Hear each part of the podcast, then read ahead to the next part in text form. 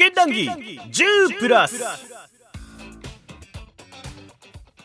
はいどうも試験談義10プラスでございます。戸川浩介です。こんばんは。皆さん令和パトレーバー談義ついてきてくれてますか？酔っ払いながら聞くのがおすすめ。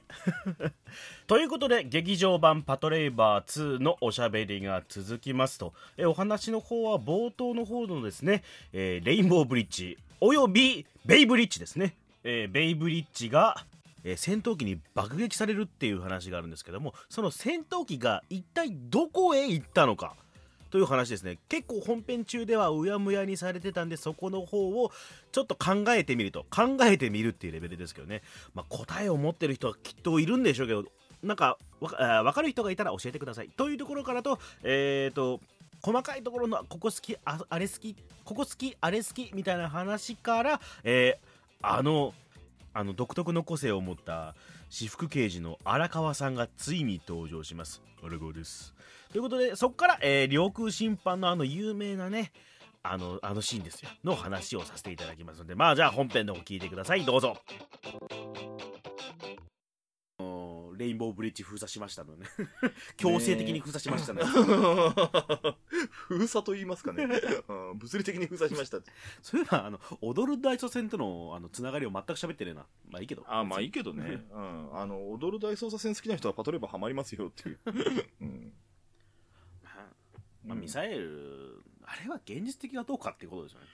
だから、えっ、ー、と、またここで何、今までさらさら来たけど、兆候入ってしまうのが、そこでさ、まあ、その計画の、なんていうか、わかるのよ。その、まあ、その、ロックオンしてマーキングして、うん、あの、やってこれだけ首都の守りが脆弱ですよっていうさ。ミグの2023の、あの、うん。亡命事件ってやつ。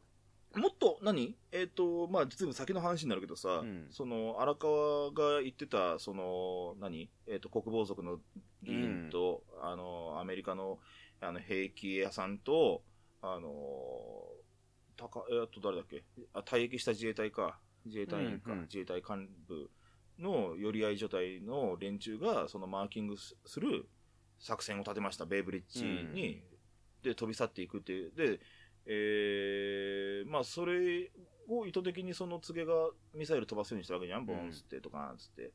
で、あれが分かんないって言ってますもんね、その、パイロットも打つ気なかったみたいな話あるじゃないですか。うん、だからそうそうそう。うん、だから、要は、えっ、ー、と、マーキングだけして帰ってきなさいよって、その F16 書いて、まあ F2 なんだけどね。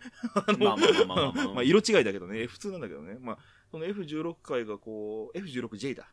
が、えっ、と、ブーンって飛んでって、で、マーキングして帰ってくるっていうのが計画だったんだけど、えっ、と、どこに帰るつもりだったんだ？ろうってもわかんないし、どこに帰ったんだろうなっていうのもそこ結局ぼやかしてますよね。ぼやかぼやかしてアメリカの方に帰ったのかもわかんねえし。だから、えっと、本、所在が不明なら米軍基地に泊まってるはずなんだけど、どっかになんか、何？まあそう。シャフトが使ってた空母があったとか。だから、えっと、空母着艦説でも考えたんだけど、うん、えっと、それは一番わかりやすい最後の方で、えー、っと、要は、あの、別に明朝7時までに解決しなかった場合、米軍が介入しますって話になるじゃない、うんうん、で、その時にその第7艦隊がこっちに向かって全力推進中ってことはまだ空母いないんだよね。あ、そうそうそう。うん、空母、だからそれはそもそも嘘っていう。言う言うしかないってね、その空母着艦説をするならば、本当に所属不明の空母があるか、それはわかるだろう。なんか荒川のニュアンスからすると、米軍は、あの、そんなに悪いことしてない感はありますよね、なんかこう。いやいやいや、もう最終的にはだから、あのー、7時までに蹴りつけなかったら、まあやるっていうね。うん。まあ、だから、えっ、と。あだから、その、最初のミサイル事件に関しては。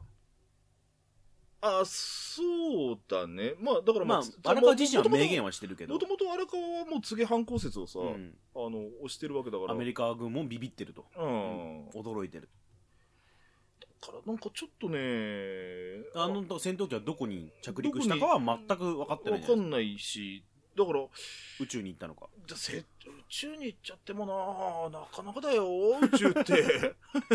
なかなかまあまあもしかしたらあの、うん、作品内で後々なんか海に落ちてたとか出てくるかもしんないけど。だったら出すべきだったし、うん、えっ、ー、とで設定がないわけないと思うのよ考えてやると思いますけどね。うん。で、あるならば、ね、うん、あるならば、教えてよとは思うんだけどね、ケチとは。ケチ、うん。もしくはどっかで言ってるのかもしれないし、それこそね、ファンクラブ入ればさ、そのあ、なんかあったのかもね。ああ、なんかそういうところでしかあとわからないわけよ。うん、我々姿勢のものにはさ、あの、じゃあ入れよってさ、ケチって入りゃいいだろうっていう。で、まあ第二招待に話が、お鉢が回ってきて、うん、あの、好きなんだよね、あの、僕、あの、なんだっけ、もう帝国を過ぎましたので、うん、あの第一招待に引き継いで帰っても、いいんじゃない？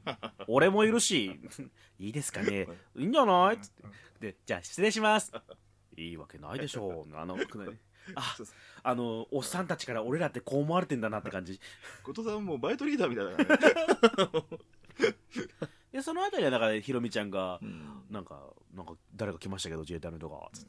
誰、さあ隊長2人いるけど。どっち？さあ。あの後のあの顔よね。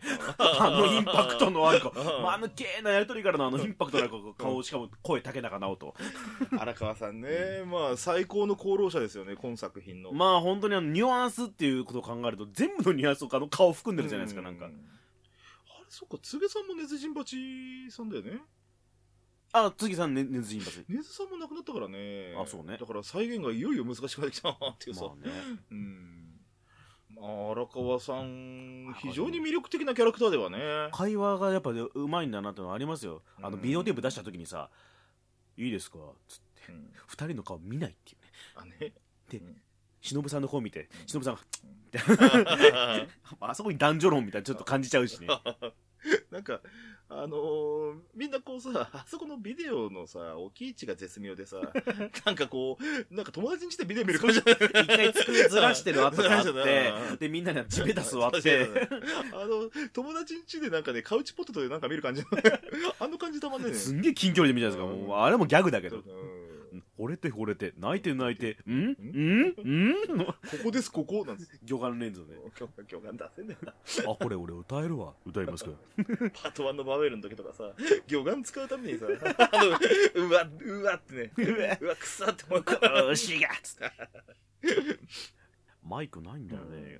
まあでも、あの、なんかカラオケ映像にあの、戦闘機がちらっと映ってるのまあいいっすよね。あのああいうところから、まあどっから見つかったんだよっていう、ね、あれ前後すると松井さんあれだっけ？ビデオそう松井さんが、うん、えーと、ニュースに使われた映像を、うん、えー、どっか引っ張るために映像制作会社に入ってて、うん、あんたと同じぐらい本物に見えたけどね、あのこれもうずっと出てくるんだけど、激パト2ってあのモブがほぼみんな一緒なんですよ。上田裕二がずっといるんですよ。なんか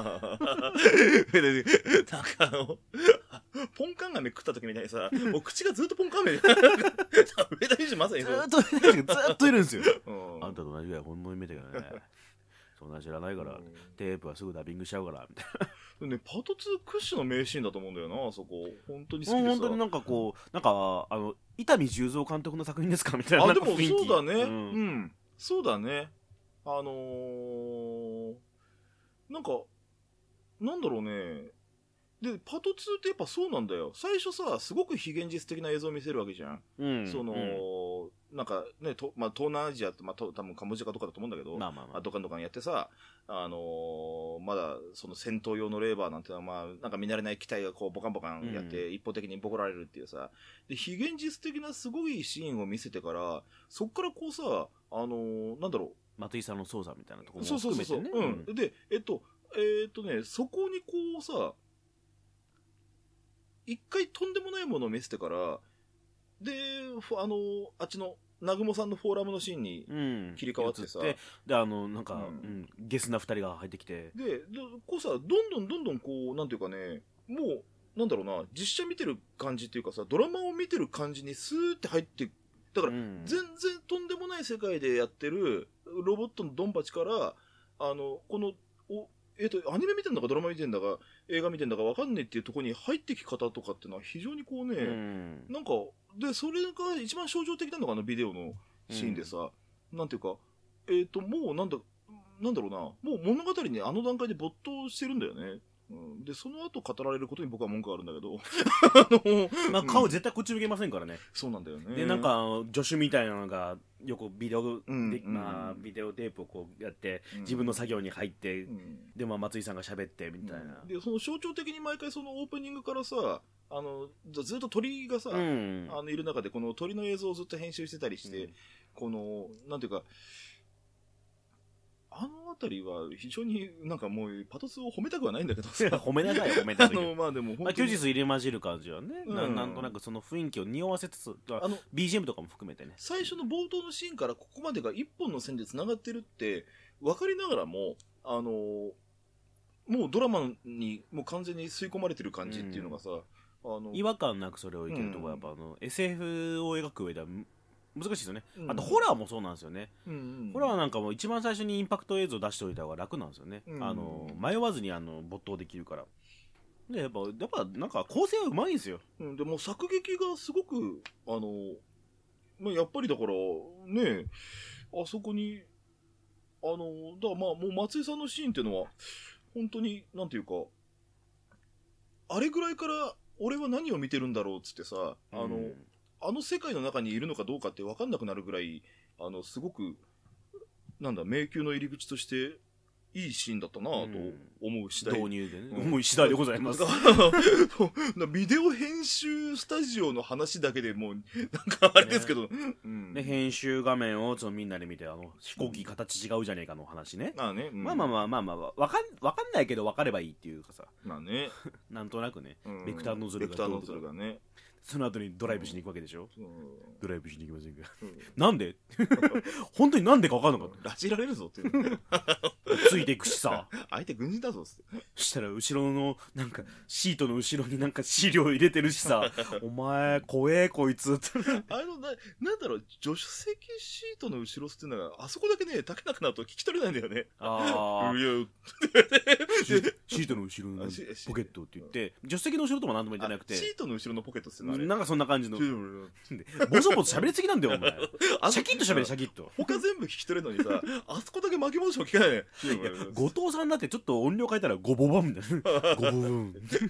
ゴボバン。ゴボバンで。ポケモンか、お前は。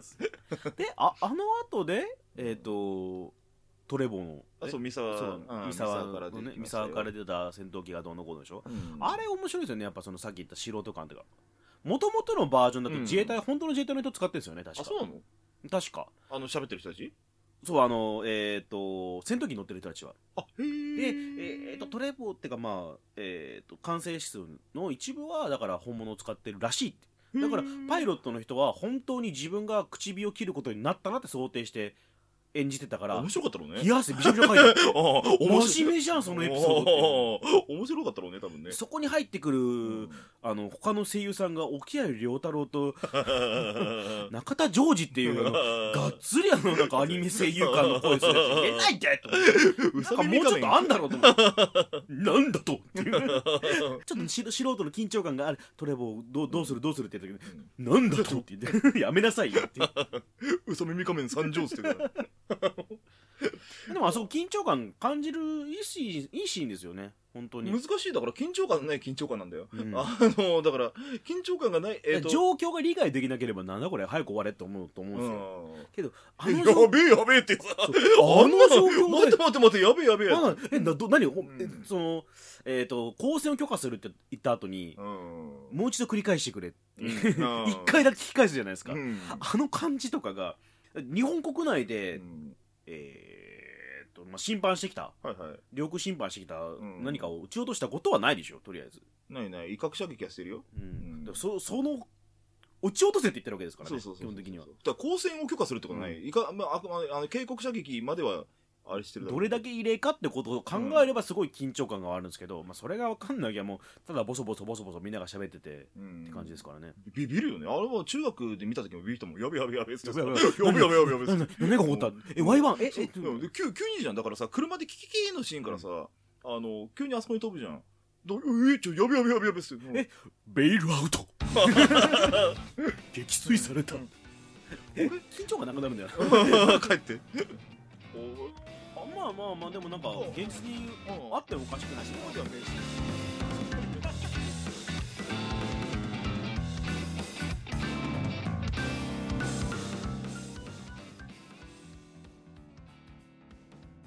やっぱこうなんつうかな。